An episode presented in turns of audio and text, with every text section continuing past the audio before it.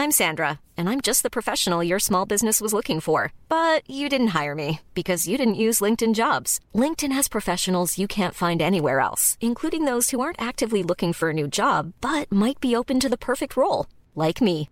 In a given month, over 70% of LinkedIn users don't visit other leading job sites. So if you're not looking on LinkedIn, you'll miss out on great candidates like Sandra. Start hiring professionals like a professional. Post your free job on linkedin.com slash spoken today. Bueno, le, agradezco a Enriqueta Cruz. Ella es mamá de Brenda Quevedo, que eh, fue Brenda detenida, este, eh, ha sido víctima de varias cosas dentro del penal. Ya llevó un rato ahí, y pues que nos cuente la historia, si le parece, y vamos a ver usted y yo que tengamos más información para decidir. ¿Cómo está Enriqueta? Buenas tardes. Hola, buenas tardes. Pues muy contenta por la oportunidad.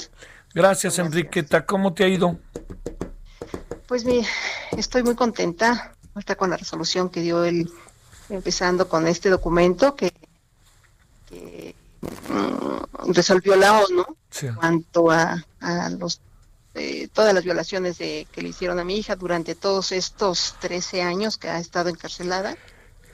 Eh, porque sí fue bastante, bastante, fueron los mejores años, yo indico, porque la aprendieron cuando tenía 27 años. Wow. Acaba de cumplir 40. Y cuando empezó todo eso ya tenía 25. Desde los 25 pues ha sido una pesadilla. Sí, lo imagino. Eh, no sé si recuerden, ella la capturaron. Yo, yo te diría, si, no te importa, si no te importa, Enriqueta, cuéntanos desde el principio. Imagínate que no sabemos lo que pasó. Adelante. Sí, claro que sí. Bueno, pues empieza toda una pesadilla. en mi casa y bueno, pues yo no sabía ni de qué se trataba, pero bueno, desde ahí fue un suplicio. ¿Vivían en la Ciudad de México? ¿Viven en la Ciudad de México? Sí, ahí en Uxmal y Popocatépetl, en la colonia General Anaya. Sí, claro, céntrica. Eh, muy céntrica, mi hija estudiaba en la ULA, bueno, ya había, ya se había, Recibido. acabado, de hecho ya había regresado de Londres, ella siempre eh, trabajó toda su carrera en la ULA, digo, trabajaba en la, estudiaba en la ULA y trabajó siempre en Televisa, Zona Abierta, Editorial Clio, todo eso. Y de pronto, bueno, pues conoce a Jacobo Tagle y bueno, pues a los meses pasa esto. ¿Qué pasó? Una cosa terrible, pues eh, empiezo con lo del cateo, que donde me doy cuenta que la acusan de un secuestro. De hecho, me preguntaban mucho que, don, que buscaban una sierra eléctrica, ¿no? Y también muy, muy interesados en, en la computadora. Eh, bueno, fuimos exhibidos mi hijo y yo porque éramos los que estábamos y al asiedo, nunca habíamos nosotros ni nunca en mi vida en una eh, habíamos estado en una delegación, imagínense nada más. Sí, claro. Cuando voy bajando al edificio, pues eran como seis camionetas negras, ¿no? Llevando como... ¿Y qué, qué, pasaba mientras con Brenda, eh? Brenda estaba con Jacobo y por lo que sabía, ella sabía que lo acusaban, que lo buscaban, entonces ella siempre pensó, bueno, en los pocos momentos que, que supo de todo esto, que era a él, como le decía, eh, dice, pues preséntate, si tú no eres culpable de lo que le acusaban del secuestro, pues preséntate, ¿no? Él dice, no, es que si me presento me va a afectar porque me, tenía un problema de un carro, que había vendido un carro robado. Sí. Entonces, pero a los días es cuando, allá en, en marzo es cuando me hacen el cateo cuando ella se entera de ese cateo, bueno, fue la persona que estuvo presente cuando supo, bueno, ya no regresó con Jacobo y le dijo hasta de lo que se iba a morir, pues, pues ¿por qué me, por qué estoy yo involucrada? ¿Yo qué debo? O sea, nadie debe nada, ni él, ¿no? Pero eh, fue un susto terrible. Eh, y de ahí, pues ya no, ya no la, las personas que, que la apoyaban, pues ya no la dejaron bueno, más bien ella tomó la determinación de no estar con Jacobo y estar huyendo terrible en la República y finalmente yo no sabía nada, era, una, era un suplicio porque era buscado por todos lados. No sé si recuerdan hasta las eh, diario pasaban yo creo que los noticieros la cara de Brenda con todo el caso, ¿no? Del secuestro de este de esta persona y, ¿Quién era la persona que secuestraba? Hugo Alberto Wallace Miranda. Ajá y la parte acusadora, pues Isabel Miranda de Guardia. Sí. Ah, fue era increíble porque pues esta persona con todo su poder empresarial y económico pues nunca se iba a comparar, era un ícono en, las, en la comunicación, con todos los medios. ¿Tú, tú a qué te eh, dedicas, eh, Enriqueta? Yo estoy ¿O a, qué te, ¿O a qué te dedicabas en ese momento? Yo trabajaba en una institución bancaria, Ajá. de hecho ya estaba como outsourcing, aunque había trabajado ya de 25 años. ¿En cuál, ¿en cuál banco? En Bancomer. Bancomer. En Bancomer tanto fue esto que me afectó muchísimo, muchísimo, porque yo de ahí del banco, yo utilizaba el correo para poder pedir ayuda hasta el presidente, pensando que sí había justicia. Y comunicándome con todos los medios de comunicación, nadie me hizo caso, nadie, en esos tan, eh, pues hablando de los principales medios, ¿verdad? No, pero oye, eh, reconozco, Enriqueta, que que digamos, eh, no, no, no me meto a enjuiciar las cosas porque no tengo toda la información, pero, pero doña Isabel Miranda de Wallace hizo una campaña verdaderamente grande que acaparó la atención de los medios. ¿eh? Sí, claro, claro. Sí, sí, sí. ¿Y quién iba a saber, verdad? Pero una campaña enorme con todo, pues, todo su poder adquisitivo y, y en los medios. Pues. ¿Brenda, ¿Brenda conocía al personaje secuestrado? No, para nada. Para nada. Para nada. Ella ella supo de él cuando, porque ella la involucran por ser novia de Jacobo Tagledovin. Sí. Ella apenas llevaba meses de, ser novia cuando se suscitó todo esto. De hecho, pues antes deciden vivir juntos, se vivían juntos. Y ella se sabe de esto porque llegó a su casa, ahí en Obrero Mundial y Viaducto, Ajá y, ve el espectacular, porque hay un espectacular ahí en su casa de Jacobo, y, pregunta, y dice, ah, sí, es que mi papá le, primero le rentaba y luego ya le, le vendió a, a Hugo Alberto Wallace el cachito, porque había problemas luego con, la renta. Entonces, de ahí supo nada más quién era Hugo Alberto Wallace. Fue todo. Eh, siguió todo, eh, bueno, volviendo a, pues acá cuando la, acusan, pues ella, imagínese nada más, y luego saber que la acusaban de eso, pero sin poder hacer nada, porque gente decía, esto es un caso político horrible, horrible, escondan a Brenda hasta por abajo de las piedras. Eso, ¿quién lo, eso lo decías tú? Lo decía yo porque así me lo decían las alrededor, personas a mí, abogados. Yo ya, ya estaba consultando abogados, claro. Sí y no había amparo, o sea, nada de que se pudieran parar, nada. Entonces, eh, lo que, pues sí, decidió Brenda, ya después me avisaron los familiares que la apoyaron que cruzara a Estados Unidos. Entonces, allá después de tanto esfuerzo, tantos años, estar ahí pagando abogados, yo tuve que vender todo, todo, todo para poder pagar allá tantas, porque allá es por hora, los abogados. Y luego también prevenirme acá por el abogado de México. Claro. Y finalmente, pues que para allá lo que alegábamos es que si Brenda llegaba a México, la iban a torturar, porque ya habían torturado a Juana Hilda González Lomelí, que es, es el asunto toral donde a ella le, eh, le arrancan esa confesión que está de psicópata, ¿no? Donde indican que supuestamente secuestraron todos, que son los seis, a Alberto Wallace entre ellos Brenda, y que eh, con engaño lo llevaron a un departamento y que lo y ahí se les murió por el supuestamente por estar espantado y le dio un infarto y bueno que supuestamente decidieron ir a comprar una sierra para cortarlo en cachitos. ¿Cómo es posible que en un bañito de uno por uno porque era un departamento chiquitito ahí en Perullino? ¿Cómo, cómo, ¿Cómo ligan a Brenda con el asunto? Que ella, ella le dice a, a, Wallace que, que, vaya a su casa o, o, cómo lo no, es Brenda. ¿No? Eh, la principal es Juana Hilda González Lomelí. Que está detenida. de los seis, de los seis que son los coprocesados, dos son mujeres, que es Juan, eh, Juana Hilda y Brenda. ¿De Juana, Hilda, está detenida? Sí. Sí, claro, claro. Ya está hasta sentenciada. ¿Cuántos años le echaron? Noventa y tantos. por ahí. Wow, Sí, y de los hombres, bueno, creo que un poquito menos ella, setenta y tantos. Y los hombres sí, noventa y tantos, y a César Freire ciento treinta y tantos. Sí. Eh, ¿Brenda está sentenciada? No, ni Brenda ni Jacobo. ¿Cuánto Son tiempo? los últimos que capturaron. ¿Cuánto tiempo lleva detenida Brenda? Brenda lleva ya casi para el mes que entra son 13 años. ¿Cuándo la detuvieron, eh? El 28 de, de noviembre, Ajá. si no me recuerdo el 28, Sí.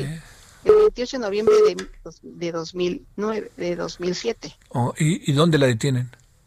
en Louisville, Kentucky, donde ella estaba allá. Ella pues obviamente se puso a trabajar con un nombre falso. Ajá. ¿Qué, qué podíamos hacer? Y allá, bueno, a trabajar duro, es muy responsable y todo, y pues, supuestamente que alguien la identificó. Hoy, hoy, o iban tras ella, ¿no? También ya andaban siguiendo el dinero, siguiendo las cuentas, lo- lo- los ahorros, el- no sé, ¿no? Pues, Pero siguiendo que... pues sí. Bueno, es que supongo que así funciona No, no el fue más proceso. la Interpol. Fue, la Interpol fue la que la captura en base a la orden. de- Allí en Kentucky. En Kentucky. Ah, Entonces, Oye, Eh, donde hay una, donde hay una amplia colonia mexicana, por cierto. sí, sí, Sí, sí, pues pues sí. ¿Tú dónde de estabas? todo. Yo estaba en México. Sí. ¿Tenías, sí pagando comunicación? muy- ¿Tenías comunicación con ella? Poca. Sí, claro, Sí. claro. Muy, con mucha discreción, por eso se me hace muy raro. Sí. Muy, creo que hablé como dos veces. Y una de las últimas pienso que fue por ahí. Ah. Pues tenían toda la infraestructura para escuchar conversaciones. yo Y, que, oye, este, Enriquete, y querían tenerla, ¿no? Porque a veces la tienes, pero no la quieres tener, ¿me explico?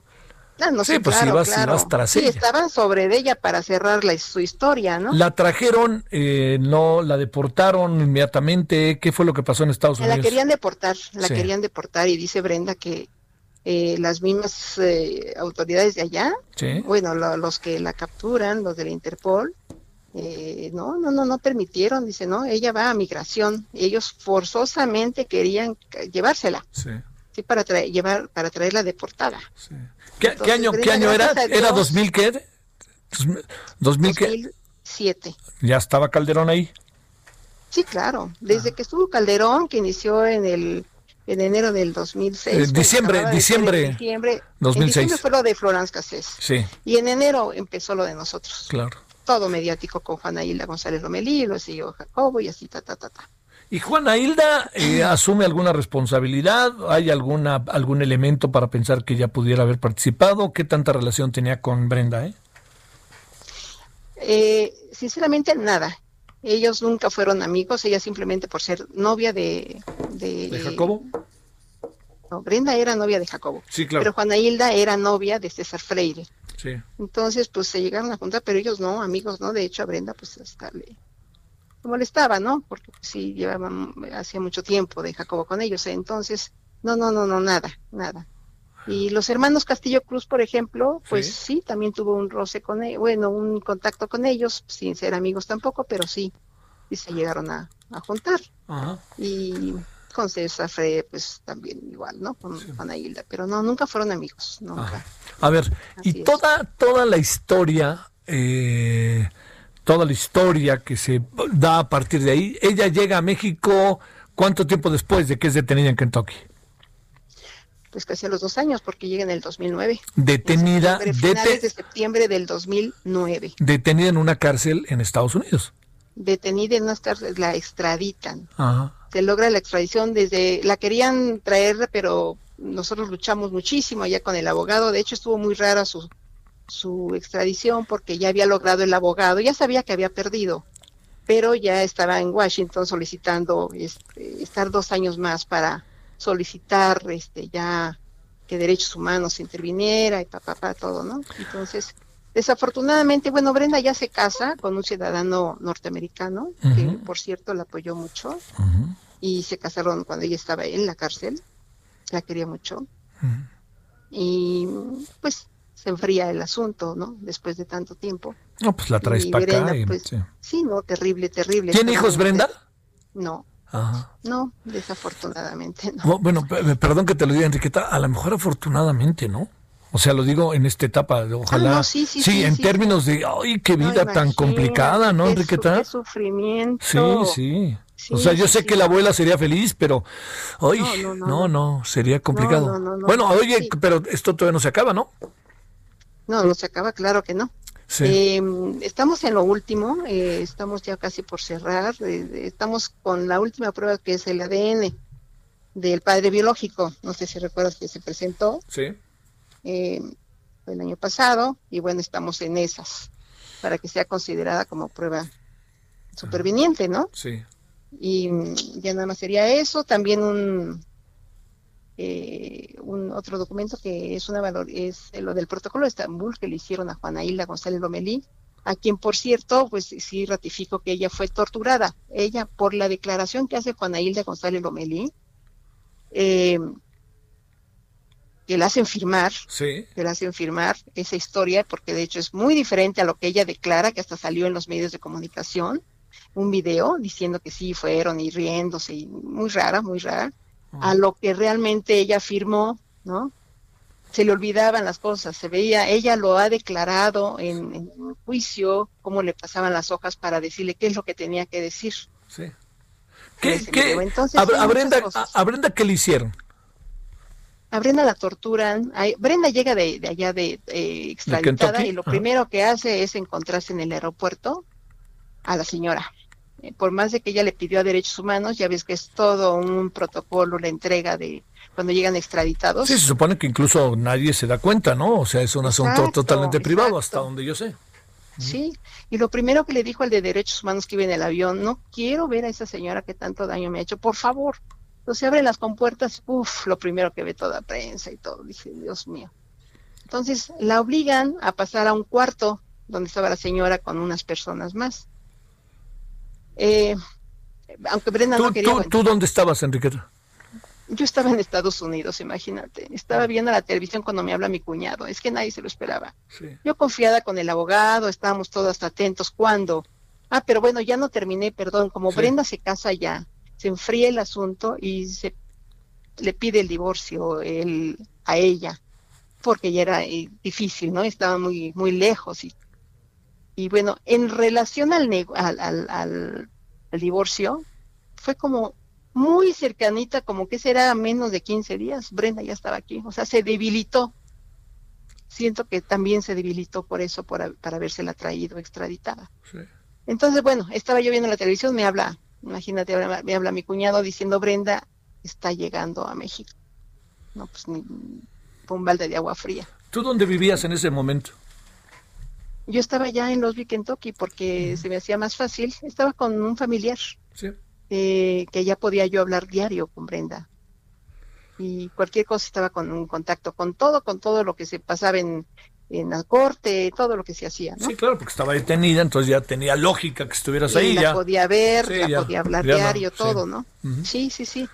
Entonces sí, fue ¿Cómo mucho. la pasó en Kentucky, en la cárcel? Uf, pues hasta la señora lo dijo en una ocasión que venía feliz, una de las veces que fue, porque allá sí es cárcel y se veía que Brenda estaba sufriendo, ¿no? Sí, son cárceles de alta seguridad. A ver, luego lo que sucede, Enriqueta, se traen a Brenda, Brenda con toda esta presentación a la que hace referencia, ¿qué es lo que pasa en el caso? ¿Cómo se empieza a definir el caso y cómo es posible que tengamos tanto tiempo sin que tengamos una sentencia? Exactamente, bueno, nada más terminó rápido, Sí. ahí donde pre- la obligan a Brenda a pasar en la sala de aeropuerto. Ajá. Esta señora lo primero que ya tenía hasta su manta diciendo que dónde había dejado a su hijo. Brenda, eh, así en voz alta, le dice, señora, usted sabe perfectamente que yo nunca conocí a su hijo y que yo soy inocente. ¿Y qué- y qué Entonces dijo la señora, la se señora? acerca y le dice, ya vi que tú fuiste y vas a recibir beneficios jurídicos. Y Brenda Fuerte le dice, beneficios jurídicos, usted que tanto me ha hecho daño y a mi familia, no señora, no, no, no, yo me voy a defender, es más que estamos esperando. Entonces la señora enojadísima le dice, no sabes con quién te metiste, me las vas a pagar. Y efectivamente, se la llevan Bren- a Brenda, le tocaba Santa Marta Catitla, no sabemos ni por qué la tuvieron fuera un rato, pero finalmente la llevaron a, a Santiaguito, en donde al mes y pico es cuando sucede la primer tortura, que a Brenda la mandan llamar a, supuestamente a la oficina del director para una audiencia o una sala de para una audiencia, eran casi ya las 7 de la noche, lo cual Brenda dijo no puede ser, yo no, mi, mi asunto es por exhorto, Sí. no tiene por qué haber audiencia, entonces lo obligan, Eva iba muerta de miedo, le dice a la custodia no me suelte, no me suelte, pero bueno, la custodia la soltó, entra a la salita y eran tres hombres encapuchados que estaban volteados hacia la pared y uno le abrió. Entonces, bueno, que lo que más, todo lo demás, pero no sé si lo han escuchado, pero sí le, obviamente con todo lo que es tortura, bolsa de plástico en la cabeza, todo a efectos de que se se doblara. culpara, sí, que, se, doblara, que se doblara, claro. Exacto, entonces eh, le ponían el radio, el micrófono, les aventaba ella eso, le venía, bueno, muchas cosas le hicieron. Afortunadamente ya casi después de hora y pico, no sé, dos horas, eh, empezaron a tocar la puerta, porque yo creo que la custodia pienso que sí se alcanzó a dar cuenta de algo y estuvieron tocando la puerta y es conforme esos tipos se van. Mm, nada más quiero recalcar rápido, hasta que empezó la, el proceso al año siguiente, que fue en junio, julio del, del, eso fue en el 2010, en el 2000, perdón, 2009. Al año siguiente duró todo esto porque se fue, intimidaron mucho a su abogada, eh, se quedó sin abogado, en lo que ponían el otro abogado. Entonces el proceso inició hasta julio del 2000, este, 2011. Ajá. No, de 2010, de 2010. Ahí, en una salita es donde era la primera vez que iban a estar, que estaban en persona, así ya más cerca, con la señora, eh, estaban puros eh, testigos de, de cargo, este, había mucha gente y entonces estuvieron como tres horas sin, sin que finalmente se llevara a cabo la audiencia porque Brena no lo permitió, pues eran puros testigos de cargo. Entonces ahí reconoció plenamente y sin temor a equivocarse, me lo dijo dos días después, que uno de los personas que es Ministerio Público, que siempre estaba con la señora, que la llevaba a las audiencias, era uno de sus agresores. Entonces, imagínense nada más los otros dos quienes eran, ¿no? De ahí ya enseguida, bueno, fueron enseguida, fue cuando fue la otra audiencia y ya no se llevó a cabo porque se la llevaron a las Islas Marías. En Islas Marías le fue peor. Allá no eran, no fueron tres, fueron cinco, seis hombres. Entonces, eh, lo primero que le dijeron, sí sabes de parte de quién nos reconoces. Que fue ahí peor. Es una de las torturas que nada más recuerdo y bueno, hasta a mí estoy afectadísima. Brenda tiene un estrés postraumático de todo lo que le hicieron. Eh, es, es, muy, muy, muy, a ver, fuerte que eh, vivió Brenda. Enriqueta. Pero nunca se ha declarado culpable, como ella siempre lo ha dicho, mejor mátenme, pero yo no voy a afirmar algo que yo no hice. Mátenme. Enriqueta, eh, tenemos 30 segundos, qué horror, porque vamos al corte. Sí. Diría, está sujeta a detención arbitraria prolongada y fue víctima de tortura, dice, la, dice la ONU. Dice la Organización de las Naciones Unidas. Así es, así es. ¿Crees que esto cambie las cosas? Pues yo, espero que sí, claro, porque es una orden. Bueno. tiene, ellos tienen que responder todo esto. De verdad, todos los años que lleva, 13 años, han sido de, los, de lo peor, de lo peor lo que ha vivido Brenda. Sí. Entonces, pues, debe de haber un, algo que termine con esta erradicación y fabricación de culpables. De verdad que yo le agradezco mucho al gobierno y sobre todo eh, doña Olga Sánchez Cordero, que nos hizo favor, conjunto con el padre Solalinde, que coordinó todo esto, este, que nos apoyaran, nos escucharan, y bueno, pues... Enriqueta, te prometo que hablamos muy pronto, ¿no? Porque nos tenemos que ir a la pausa obligada, ¿sale? Te prometo que en una semana máximo hablamos. ACAST powers the world's best podcasts. Here's a show that we recommend. The Real Housewives is a guilty pleasure for most, but if you're looking to not feel guilty about that pleasure, tune in to Everything Iconic with me, Danny Pellegrino, where I break down all the messy moments and behind the scenes antics of Bravo's popular franchise. And on Everything Iconic, I also interview celebrity guests like Kelly Ripa, Kiki Palmer, Drew Barrymore, Cameron Diaz, and more about their guilty pleasures, their past work, and so much more. So if you're pop culture obsessed and find yourself watching way too much reality TV like me, tune in to Everything Iconic with Danny Pellegrino wherever you listen to podcasts. ACAST helps creators launch, grow, and monetize their podcasts everywhere. ACAST.com.